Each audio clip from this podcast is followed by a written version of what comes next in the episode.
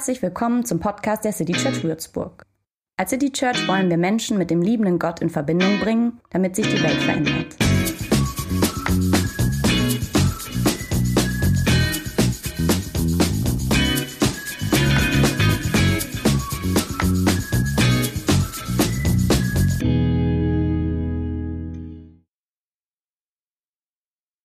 Der IPCC das heißt, ich muss es ablesen, Intergovernmental Panel of Climate Change, man sagt auch einfach Weltklimarat dazu, hat im April diesen Jahres den dritten Teil seines sechsten Sachstandsberichtes veröffentlicht. Seit 1988 geht dieses Gremium der Frage nach, inwieweit der Klimawandel menschengemacht ist, was die Folgen sind dieses Klimawandels und wie wir dem begegnen können oder müssen. IPCC. Es gibt weltweit kein Gremium, das äh, transparenter und vertrauenswürdiger ist in diesen Fragen. Ähm, 195 UN-Mitgliedstaaten ähm, sitzen in diesem IPCC. Hunderte wechselnde Wissenschaftler und Wissenschaftlerinnen aus diesen 195 Ländern die ehrenamtlich für den IPCC arbeiten, kein Geld dafür bekommen. Dazu 150 Beobachterorganisationen, Regeln, ähm, wie diese, dieses Gremium zu seinen Aussagen kommt und so weiter. Hier werden also die weltweiten Erkenntnisse zusammengetragen, bewertet und dann daraus Empfehlungen für die Politik abgeleitet. Alle sieben Jahre gibt dieser IPCC einen Sachstandsbericht, bis zu 3000 Seiten dick, und dieses Gremium hat bereits einen Friedensnobelpreis für seine Arbeit bekommen. Keine Ahnung, wer von diesen Hunderten von Leuten jetzt den irgendwie zu Hause hat. Ich weiß gar nicht, kriegt man da irgendwas beim Friedensnobelpreis? Jedenfalls, dieses Gremium hat ihn bekommen. So, der dritte Teil des sechsten Sachstandsberichtes nun, der im April veröffentlicht wurde, sagt uns, wie gut wir eigentlich unterwegs sind auf dem Weg, die Klimaerwärmung zu stoppen. Ähm, und ihr ahnt es schon, kommt zu dem Schluss, nicht gut. Das Ziel ist ja, bis 2100 unseren Planeten ähm, nur 1,5 Grad wärmer zu machen ähm, im Vergleich zum vorindustriellen Zeitalter.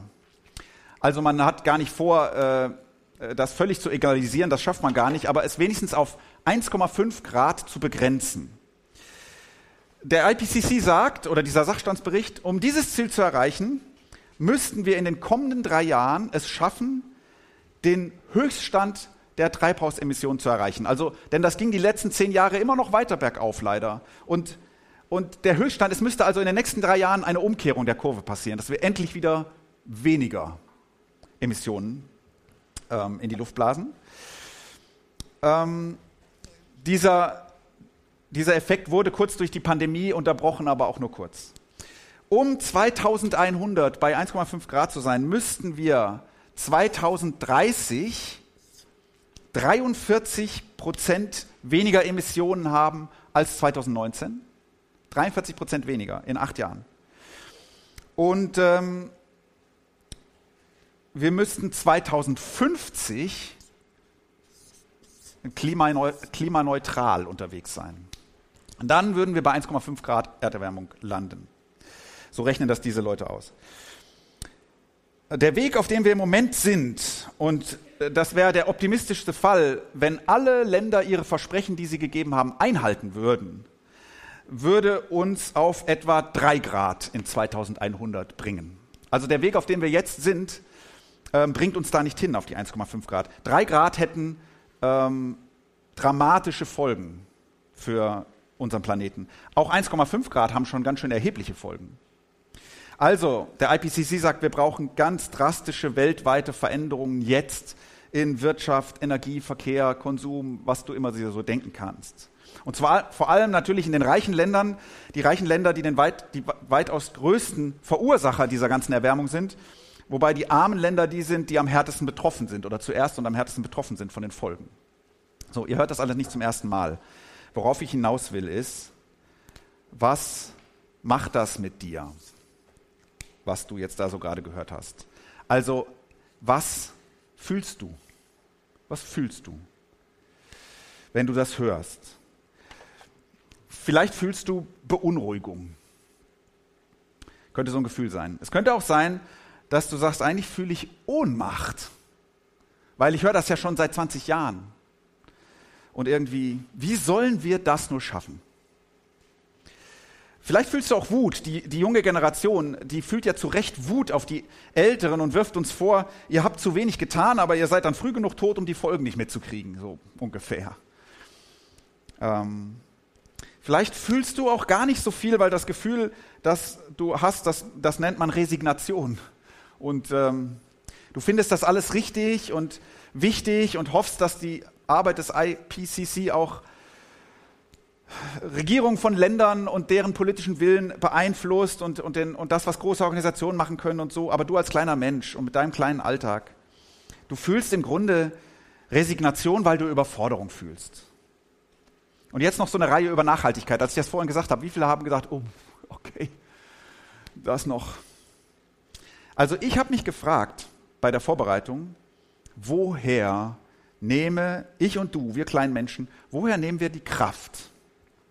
Woher nehmen wir die Hoffnung? Woher nehmen wir die Zuversicht? Woher nehmen wir Motivation? Woher nehmen wir eigentlich Glauben an eine Zukunft? Denn, also vielleicht geht es ja nur mir so, aber ich brauche die, sonst, ja, ich gebe vielleicht nicht auf, aber ich mache nichts. Ich brauche Zuversicht. So, ich bin kein Wissenschaftler, ne? also äh, die sitzen hier drin. Ähm, ich bin auch kein Politiker, die hören denen hoffentlich zu. Ich ähm, kann aber versuchen, als mittelmäßiger Theologe etwas dazu zu sagen, indem ich in Büchern von besseren Theologen lese, bevor ich predige. Und ähm, etwas zu dieser Frage, woher nehmen wir Hoffnung? Und ich kann auch einfach was als glaubender Mensch dazu sagen. Und als glaubender Mensch, als Theologe, als, als Kirche eigentlich, können wir etwas sagen, und ich glaube, die Kirche muss es auch sagen, nämlich eine heile Welt ist möglich. Eine heile Welt ist möglich. So heißt ja unser Predigtitel heute. Die Kirche glaubt das, die Christen hoffen das, warten darauf seit 2000 Jahren. Ähm, glauben sie an eine neue Welt und geben nicht auf zu glauben, die kommt. Die christliche Religion hofft sehr fest und zuversichtlich und stur auf eine Welt, die irgendwann nicht mehr gebrochen ist von zerstörerischen Kräften jedweder Art. Nicht nur Umweltzerstörung, äh, auch Gift in Beziehungen oder ähm, giftige, ungerechte Systeme oder solche Dinge die, ich könnte jetzt von Jesaja sprechen und, und seiner Vision eines neuen Himmels und einer neuen Erde. Ich könnte Jesus zitieren, der sagt, das Reich Gottes, das ist angebrochen, das ist nah. Und mit dem Reich Gottes meint er eine geheilte Welt. Ich könnte die Offenbarung bemühen und ihre Aussicht auf eine Welt ohne Tränen und ohne Schmerzen. Ich lese aber nur mal stellvertretend einen Satz vor, der diese Hoffnung formuliert. Aus 2. Petrus 3, Vers 13. Aber Gott hat uns einen neuen Himmel und eine neue Erde versprochen. Dort wird es kein Unrecht mehr geben, weil Gottes Wille regiert. Auf diese neue Welt warten wir. Also Christen glauben, dass wir auf eine geheilte Welt zusteuern. Das ist einigermaßen ambitioniert. Das, äh, das ist ganz schön zuversichtlich und das ist ganz schön beglückend, finde ich. Also fühlst du das jetzt so ein bisschen? Das Beglückende da drin? So, dass die Bibel ähm, diese, diese Zukunftsvision hat, verkündet, das ist auch unstrittig. Also man kann ja sagen, das ist eine Utopie. Die Bibel irrt sich, das kann man sagen. Aber wenn man als Theologe sagt, was sagt die Bibel denn, dann ist das unstrittig, dass sie das sagt. Ähm, die Frage ist aber, wie sieht denn eigentlich der Weg dahin aus? So, von hier nach da, von, von 2022 mit sechstem Sachstandsbericht ähm, und allem anderen Traurigen, was über diese Welt noch zu sagen wäre, zu einer heilen Welt. So, und da gibt es im Wesentlichen zwei Vorstellungen. Ähm, unter den christlichen Menschen, würde ich mal sagen. Und äh, die haben beide ihre Schwächen. Und ähm, ich meine, dass beide der Zukunftshoffnung, der christlichen Zukunftshoffnung nicht gerecht werden. Aber ich stelle sie euch vor, ihr könnt ja mal gucken, in welcher ihr euch wiederfindet. Die eine Zukunftshoffnung oder, oder die eine Beschreibung dieses Weges dahin, die könnte man vielleicht sowas wie einen Hard Reset nennen. Also, ich mache mal hier so das Symbol. Ähm, wenn ihr auf eurem Computer ähm, gewaltsam den Aus-Taste so lange drückt, bis der Rechner ausgeht. Also diese Vorstellung geht ungefähr so, hm, die Welt hier, diese hier, die geht unter. Irgendwann. Vielleicht nicht 2100, vielleicht auch erst 22.100, aber äh, das mag noch dauern. Letztlich hat sie aber keine Chance, diese Welt. Gott wird sie in den Papierkorb seiner missglückten Versuche werfen, irgendwann. Ähm, und dann wird er eine ganz neue ähm, erschaffen. Quasi wieder neu aus dem Nichts. Das ist so eine gängige Vorstellung und vielleicht denkst du jetzt, ja, eigentlich habe ich das auch ungefähr so gedacht. So. Ähm, diese Position ist ziemlich verbreitet, zumindest unter den christlichen Christen. Und ähm, diese Position hat ein paar Schwächen. Die erste Schwäche ist, es entsteht nicht immer, aber oftmals eine gewisse Gleichgültigkeit unserer jetzigen Welt gegenüber. Ja?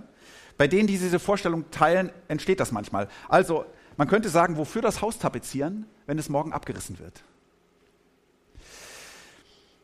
Ähm, eine zweite Schwäche ist, weil diese Welt dem Untergang geweiht ist, so denkt man, und weil der Mensch ja irgendwie daran schuld ist hat man oftmals keine besonders hohe Meinung von dieser Welt und von den Möglichkeiten des Menschen. Ähm, man distanziert sich innerlich so ein Stückchen, nennt man manchmal auch Weltflucht. Ähm, und noch eine Schwäche hat diese Vorstellung. Ich finde fast ihre größte, jedenfalls theologisch gesehen ihre größte. Gott ist in dieser Vorstellung ein Schöpfer, der seine Schöpfung in den Mülleimer wirft.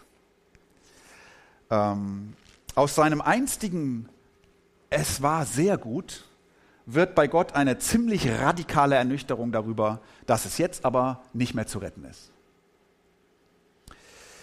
Das ist die eine Vorstellung. Die andere Vorstellung lautet ähm, Evolution. Und zwar jetzt nicht so sehr im biologischen Sinne, sondern im im Sinne einer Höherentwicklung. Wir geben den beiden jetzt mal hier so noch Farben, damit wir sie unterscheiden können. Also Evolution im Sinne, der Mensch, dem wird es besser und besser gelingen, diese Welt zu schützen und sie zu heilen. Und in der christlichen Version dann mit Gottes Hilfe wird ihm das immer besser und besser gelingen. Ähm, das klingt eigentlich schön, es macht auch ernst damit, dass diese Welt nicht nur eine, eine kaputte Welt ist oder eine, eine kranke Welt, sondern dass sie auch sehr viel Gutes hat. Dass der Mensch ähm, ein Guter ist ähm, oder, oder viel Gutes kann, nicht nur zerstören. So. Damit macht sie ernst, dass Gott diese Schöpfung sehr gut genannt hat. So. Ähm, allerdings liegt in dieser Vorstellung die Schwäche darin, dass die gesamte Verantwortung für diesen Prozess hier beim Menschen liegt. Vielleicht hilft ihm Gott noch, okay, aber ich und du, wir müssen die Welt retten. Ähm, in diesem evolutionären, wir, wir, machen das vielleicht mal noch mit so kleinen Pfeilen hier, ja, diese Höherentwicklung dahin. Ich und du und unsere Nachfahren und so, ähm, wir, auf unserer Agenda steht das. Diese Vorstellung hat auch noch eine Schwäche, das ist ähm, ja, ich will jetzt nicht sagen, es ist die größere Schwäche, aber es ist eine große Schwäche. Sie muss vertuschen oder irgendwie versuchen wegzuerklären, dass wir Menschen manchmal das radikal Böse in unserer Welt erfahren. Also nicht nur irgendwie dumm gelaufen, sondern das, das wirklich sinnlos Destruktive. Und wenn man jetzt in die Ukraine guckt, dann dann sieht man das ja wieder und, und in dem Moment fällt es einem schwerer, viel schwerer, zu glauben, der Mensch kriegt das schon irgendwann hin. So. Also mit dieser, mit dieser Erfahrung des radikal Destruktiven kommt diese Vorstellung schwer klar, eigentlich gar nicht klar. Und leider können wir Menschen das doch nicht abschütteln, dass wir diese Erfahrung immer wieder machen. Und deswegen meine ich, ist am, am Ende des Tages eine Folge dieser Vorstellung Resignation. Das schaffen wir nicht. Oder vielleicht bei ein paar ganz charakterstarken Idealisten, ähm, äh, die, die, kommen damit vielleicht klar, das Nicht-Aufgeben, obwohl nichts dafür spricht, dass man es schafft. Ja. Da musst du aber schon einen Charakter haben. Das sind diese beiden Positionen ähm, oder Vorstellungen. Die christliche Hoffnung aber, glaube ich, ist weder das noch das. Ich hoffe, ich kann euch diese christliche Hoffnung jetzt, ich habe ja noch ein bisschen Platz hier, ne? Jetzt rüberbringen und ich hoffe, ihr findet darin irgendwie tatsächlich einen Glauben an eine Zukunft und eine Hoffnung, etwas zu tun in dieser Welt. Ähm, ich lese euch dafür einen Abschnitt vor aus Kolosser 1. Das sind, jetzt muss ich gerade mal überlegen, welche Verse, ich glaube 15 bis 20. Und ähm, keine Sorge, die Hälfte der Predigt ist schon vorbei. Ich werde das ähm, nicht jetzt komplett im Detail auslegen. Aber hört mal diesen Text zu. Und da ist natürlich nichts von Klimazielen die, Rede in Kolosser 1. Ne? Ist ja logisch. Das war damals gar nicht die Frage. Ähm, aber hört mal genau hin, was hier gesagt wird. Der Sohn ist das Ebenbild des unsichtbaren Gottes, der Erstgeborene, der über der gesamten Schöpfung steht. Denn durch ihn wurde alles erschaffen, was im Himmel und auf der Erde ist. Das Sichtbare und das Unsichtbare, Könige und Herrscher, Mächte und Gewalten. Das ganze Universum wurde durch ihn geschaffen und hat in ihm sein Ziel. Er war vor allem anderen da und alles besteht durch ihn. Und er ist das Haupt der Gemeinde, das Haupt seines Leibes. Er ist der Anfang der neuen Schöpfung, der Erste, der von den Toten auferstand. Denn nach Gottes Plan soll er in allem den ersten Platz einnehmen. Ja, Gott hat beschlossen, mit der ganzen Fülle seines Wesen in, Wesens in ihm zu wohnen. Und durch ihn das ganze Universum mit sich zu versöhnen. Dadurch, dass Christus am Kreuz sein Blut vergoss, hat Gott Frieden geschaffen. Die Versöhnung durch Christus umfasst alles, was auf der Erde ist und alles, was im Himmel ist. So, das klingt jetzt kompliziert, ist es gar nicht so kompliziert, was hier gesagt wird. Wenn man die christliche Zukunftshoffnung verstehen will, dann muss man sich auf einen Gedanken einlassen, der, der ist nicht logisch, finde ich, ähm, aber der ist ganz zentral. Und dieser Gedanke ist der, dass sich diese Hoffnung komplett und vollkommen in dieser Person des Jesus Christus festmacht. Das äh, habt ihr ja jetzt in diesem Text deutlich gehört. Ne? Also, das ist ziemlich eigentümlich, muss man schon sagen. Hier wird gesagt, das ganze Universum, die Schöpfung, die Welt, Menschen, Tiere, Natur, alles, ihre komplette Vergangenheit, also wie sie geworden ist, ihre Zukunft, das Ziel von allem, steht von allem, das Ziel von allem liegt in dieser Person, die über unseren Globus lief. Jesus Christus. Die Geschichte dieser Person ähm, ist die Geschichte der Welt die, der Wille Gottes für diese Welt äh, zeigt sich in dieser Person. Alle Zukunftshoffnung gründet sich auf diese Person. Und zwar, zwar deshalb, weil diese Person, Jesus von Nazareth, starb und auferstand und deshalb Jesus Christus genannt wird. Ich versuche mal die Auferstehung mit dieser Farbe hier deutlich zu machen. Weil dieser Christus auferstand. Der Text nennt ihn den Erstgeborenen. Ähm, ich sage es mal anders. Weil dieser Jesus Christus auferstand, glaubt das Christentum, wird diese Welt auferstehen. Die Farbe grün steht jetzt mal heute dafür. Weil Jesus auferstand und lebt, wird diese Welt auferstehen und leben. Ich lese nochmal. Er ist der Anfang der neuen Schöpfung. Der Erste, der von den Toten auferstand. Denn nach Gottes Plan soll er in allem den ersten Platz einnehmen. Also diese neue Welt, so glaubt das Christentum, hat schon begonnen. Das, das hier hat schon begonnen. Äh, und zwar in der Auferstehung Jesu von den Toten. Hier wurzelt sozusagen die Hoffnung der Welt. Ich versuche mal irgendwie einen Baum mit Wurzeln zu malen. Ich habe das vorher schon mal vorgezeichnet und gedacht, oh, was da rauskommt, sieht aus wie so ein Bild auf einer schlechten esoterischen Webseite. Aber egal. Ähm, äh, vom Sinn her hilft es mir, das zu denken. Also die Hoffnung der Welt wurzelt in der Auferstehung. Ja, Gott hat beschlossen, mit der ganzen Fülle seines Wesens in ihm zu wohnen und durch ihn das ganze Universum mit sich zu versöhnen. Also ist uns das bewusst, ist uns Christen das bewusst. Wir glauben nicht, dass die Erlösung, die hier entstanden, äh, die hier geschaffen wurde, oder die, oder dass das, was, dass das, was wir Erlösung nennen, dass das für ein paar Seelen gilt, die in den Himmel gerettet werden, während diese Welt hier dem Untergang geweiht ist. Das glauben wir nicht. Ähm, sondern hier steht, das ganze Universum wird versöhnt, geheilt, transformiert. Das ist viel größer. Das ist viel größer.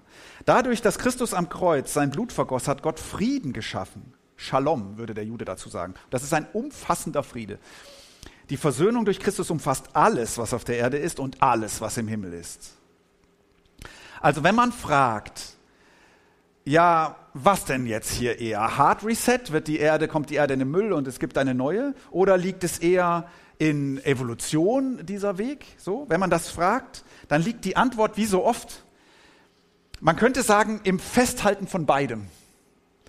Ähm, oder, oder eher in der Spannung zwischen dieser beiden Dinge. Ähm, Gott schafft etwas Neues. Das stimmt. So. Wie bei der Auferstehung. Ähm, also da stirbt einer und aufersteht. Das ist Neuschöpfung. So. Die Zukunft Gottes, das würde also praktisch auf dieser Seite ja ganz stark betont. Ja, die Zukunft, Gott, äh, die Zukunft der Welt ist eine Tat Gottes. Da braucht es irgendwie, da braucht es irgendwie, das, das, ist ein Wunder, so. Eine Tat Gottes. Ähm, nicht eine Tat des Menschen. Aber es ist eben kein auf den Müll werfen des Alten. Oder der Menschheit oder was. Andy Wright, ein äh, evangelischer Theologe aus England, der hat das so gesagt. Der spricht von einer Zukunft, in der eine neue Schöpfung geboren wird. Geboren. Zu der die alte Schöpfung in einer Beziehung steht wie eine Mutter zum Kind. Finde ich ein schönes Bild. Wie eine Mutter zum Kind. Also die Zukunft der Welt nach der christlichen Hoffnung heißt nicht Evolution und sie heißt auch nicht Vernichtung, ähm, und dann Schöpfung, neue Schöpfung aus dem Nichts, sondern sie heißt Erlösung, Erneuerung oder jetzt eben in diesem Bild Neugeburt. Dieser Weg heißt Neugeburt. Etwas Ähnliches, wie es Christen oft sagen, wenn sie von ihrem eigenen zum Glauben kommen reden. Ähm, und für diese Neugeburt ist die Auferstehung Jesu der Garant. Also ja, es braucht eine Tat Gottes, aber für eine Geburt braucht es auch das Alte. Ne? Also aus dem etwas Neues entsteht. Eine Geburt ist neues Leben, aber das geht nicht ohne Mutter. Deswegen finde ich das Bild so schön. So wie das Sterben und Auferstehen Jesu ja nicht sein Leben vorher bedeutungslos macht.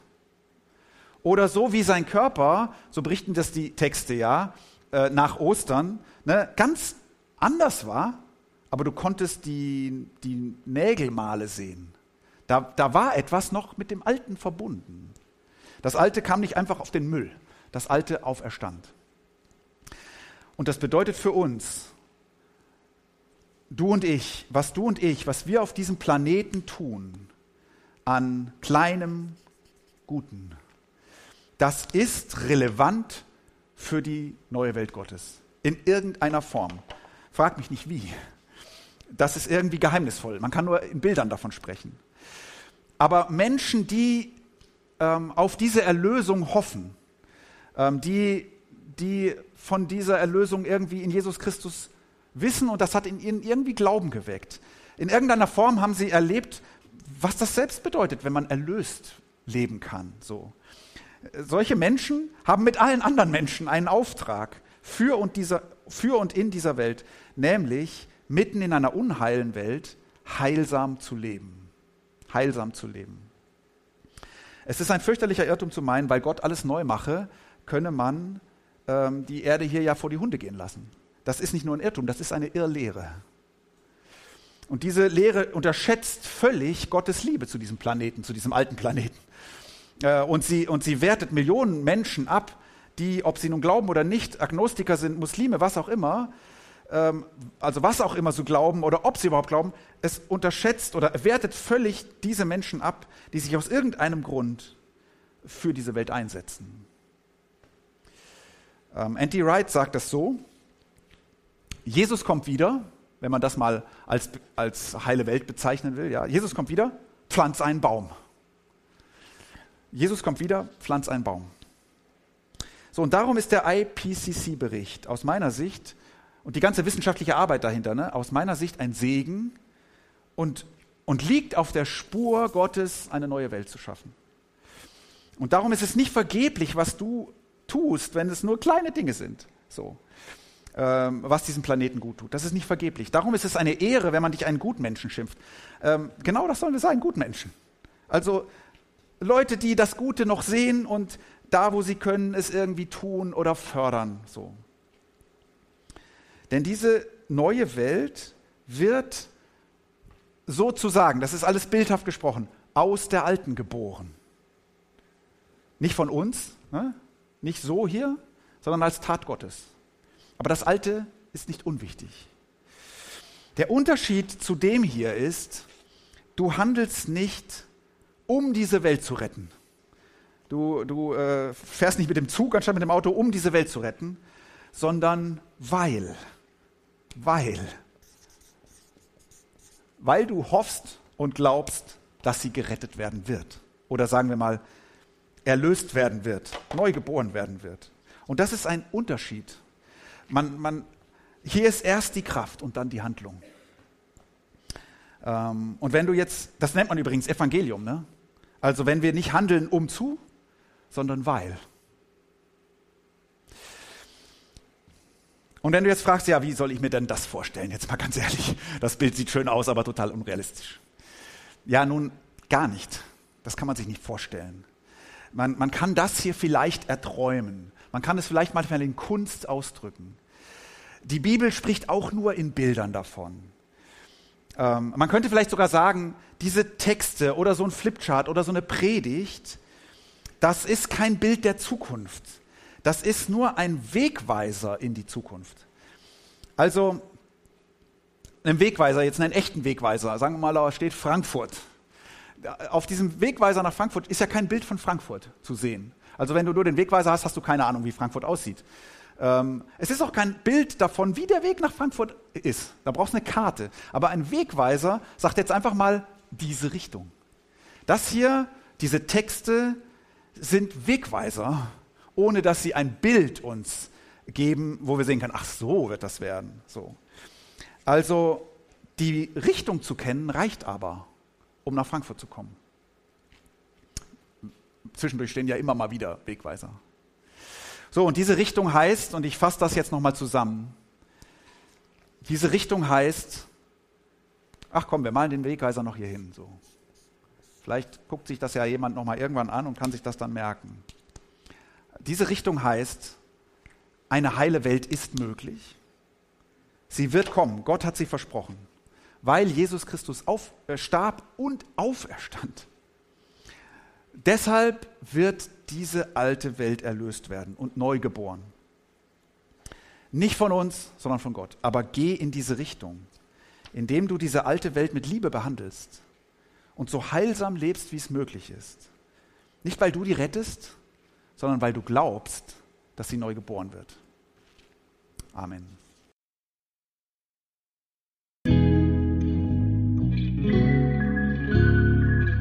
Infos zu dem, wer wir sind und was wir machen, kannst du unter citychurch.de nachlesen. Wenn du uns unterstützen willst, und wir brauchen Unterstützung, findest du Informationen dazu in den Show Notes oder unter citychurch.de-spenden. Vielen Dank und bis zum nächsten Mal.